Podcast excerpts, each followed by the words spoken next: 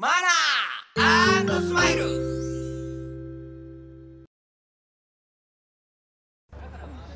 遅えよあいつ。何やってんだ一体よ。あーごめんごめんごめんごめん。おいすげえ混んでんの電車が。もう参っちゃってさいやいや、まあっちにしようもう。遅えよ全然あうまいおい。反省すんなよお前。お前怒ってばっかりだなほんとに。その前に反省してんのちゃんと。いや反省してるって。常に反省してないよ。めっちゃくちゃ反省してる。メールってね。メールってね何今反省してないし絶対。それよりだ。お金貸してくれよ今日の。お金を貸してください。いくら？40万。円高くね？いやもう必要なんだよ。なんで？いい時間ももういいよもう早く行こう。あ行こう。も行こう。もういいや。そうしよう。そうしよう。う40万高えなおい人混みであんまり歩きタバコしない方がいいんじゃないの？まあそれもそうだな消した方がいいどうしてよくないでしょまあいいじゃんかよまあそれよりも俺疲れちゃってさもうちょっとおんぶしてえいいからなんでおんぶすんのよ近いんだからおんぶしてくれよ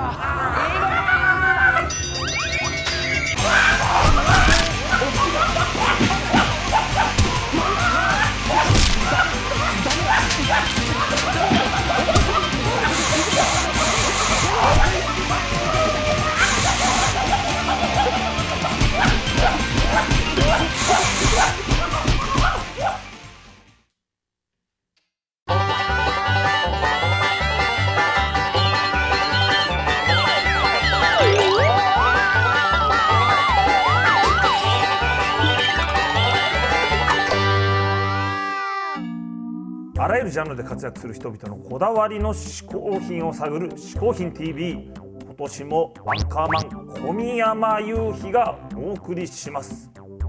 ここで解説しよう嗜好品とは風味や味摂取時の心身の高揚感など味覚や収穫を楽しむために飲食される食品飲料や喫煙物のことである。この概念は日本で生まれたものであり日本独自の表現である。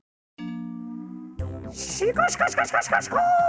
お鹿じゃないか。鹿です。今年もよろしくお願いします。うんよろしくな。鹿新年一発目のゲストはマンボミュージシャンであり餃子や入浴剤さらにマイレージのプロとしても大活躍してるパラダイス山本さんです。おこの画面はちゃんと機能しているんだな。そうです。よくできてるでしょう。それでは山本さんに一つ目の嗜好品をうんなんだ？紹介してもらいます。わかったぞ。嗜好品 TV をご覧の皆様ご機嫌いかがでしたでしょうか、えーパラダイス山本です。さあ、えー私の嗜好品一発目はこけし。こけしなんですけど、えーちょっと普通のこけしじゃない。お温泉地のお土産屋さんで売ってたようなこけしコレクションこれはですね結構あのどう言ったらいいんだろうこれあの家にあってもあんまり嬉しくないとか、えーインテリアを全てこれでぶち壊してしまうようなそういうちょっとこう漂い感っていうかですね、えー匂いを発してるんですけれどもこれ大体ね今もう買おうと思ってもほとんど売ってないんですよ。あのー 大体あの骨董市とか神社のそういうなんかこうどれでも好きなものはあの3つで500円とかですね。そういったとこで結構あるんですけどこれなんかですね青島って書いてますからこれ宮崎？宮崎ですよね。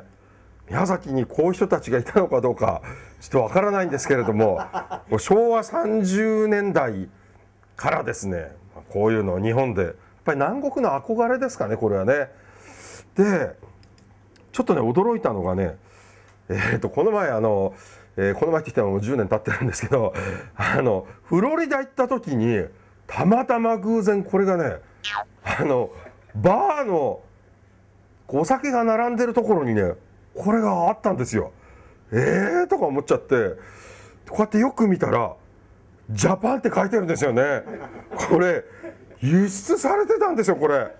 これマイアミビーチでアメリカもよくこういうものを日本から買い付けてましたよね。本当に。まあそんなわけで、えーま他にもいっぱいあるんですけどね。あのー南国温泉こけしと私は言ってます。でこれね皆さんねもし探すんだったら古道具屋さんで探しちゃダメです。あのもうちょっとであのえーそろそろお亡くなりになるかなっていう親戚のうちに行くとですね結構こういうものがあの食器棚の中とか上とかタンスのちょっとこう隅っことかに埃かぶってありますんでそこであの収集するといいと思います。はい。私の一発目の嗜好品は南国温泉こけし。パラダイス山本さん。一つ目の嗜好品は南国温泉こけしでした。いや山本さんといえばねいろんなものが有名だけどねあんなものまで集めそうなんですよ。あんなものまで集めてたんですよ。そうか。うるさいぞバシッバシッ。はいてててててて。うん俺一人になってしまったな。一体これからどうなるんだ。あーわクマだ。クマだ。うわー。あー。うわーなんだったんだ。一体放送中にクマが飛び込んでくるとは。うわー。うわー何ですかこの番組は一体。どうなってるんですか。わかか。わーわー。海山です。いや危なかった。クマが飛び込んできたけど助かったところだった。それではパラダイス山本さんに2つ目の嗜好品も紹介してもらおう。私パラダイス山本の嗜好品2つ目はこれです。ドガーン、えー世界のタワーコレクション。これ私ね生まれが札幌なんですよ。で札幌にはあの大通公園にあのテレビ塔っていうあの東京タワーが小さくなったようなやつがあるんですけれどもあれをこうやっぱり見て育っててで初めて東京行った時にですねなんて札幌のテレビ塔は貧相で こんなあの惨めったらしいこの規模でっていう感じで、まあ、時計ついてるだけマシかみたいないろんなことを思ったんですけども結構ね東京タワーにやっぱり行ってからっていうものをすっごいあのこうこういうものやっぱり欲しくなっちゃう年頃だったんですね小学校の2年とか3年ぐらいの時にね。でもそれがもう50近くなってもまだ買い集めてるってどういう人間かなとか思っちゃうんですけどこれはですね光るエッフェル塔。エッフェル塔の真下でセネガル人から買ったんですけども あのさ最初1個あの10ユーロって言われたんですけど10個買うから負けろったらあの10個買ったら20ユーロでした。そんなわけでいい加減だな全く。えーとあとこれはですね通天閣もこんなのあるんですよね。通天閣のいつも気になるんですけどこの入り口のこの塔があってもなくてもいいかなみたいな。通天閣は話に聞くところこのエッフェル塔を真似して作ったっていうんですけどまあ触れないでおきます。はい。あとは五重の塔、えーそれからリバティ、えーエンパイアステートビル。これちょっとねあれですけどあとこのパタパタですよパタパタ。この、えーよいしょ。おい。このペン立て、よいしょ。カレンダー。あれ？あようやく一致になりました、えー温度計とカレンダーとペン立てがあったら別に東京タワーいらないだろうって気もするんですけどもこれやっぱり東京タワーこれ今でも売ってるかと思ったらもうないですねなんかね。でこれは私がね小学校の時買ったやつですね。大事に取ってて。あとこれ皆さんこれああるあのテレビを買ったら太陽の塔がついてくるっていうこれ青銅製なんですよすごい重たいですよもうこれであの泥棒とか入ってきてガンってやったらちょっとあの過剰防衛になるかなっていうのはですねそのぐらい重たいこの太陽の塔ちゃんとこう後ろもね本物と同じようにこう刻まれてるんですけどこれ私のちょっとこう大好きな、ええ、いくらお金に困っても、えーオークションとかには出したくないなっていうタワーコレクションでした。イス山本さん2つ目の嗜好品は世界のタワーコレクションでした。いやー山本さんねやっぱ相変わらずいろんなものしてるけどね山本さんといえばね入浴剤ソムリエとしても有名なんです。何ですかその入浴剤ソムリエって？入浴剤ってのは今たくさん出ていてだね。例えばこんなのもあるぞ。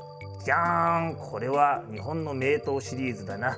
さらにこんなのも今あるんだ。これはなんとじゃーん真っ黒なお湯らしいぞ。おおお兄さん真っ黒なお湯に入ってるんですが。わっはっはっはちょっとスケベじゃないですか？スケベじゃないよ。おっはっはさあさらにこんなのもあるらしいぞ。今は血液型に合わせて血液型シリーズ。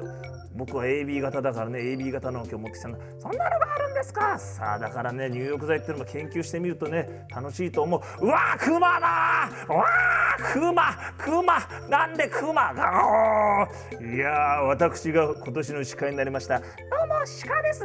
クマです。おいクマどけ！この野郎クマクマは裏がなかったのか？このバカ野郎割り箸じゃねえかお前！おー！クマとクマと戦うか？この野郎！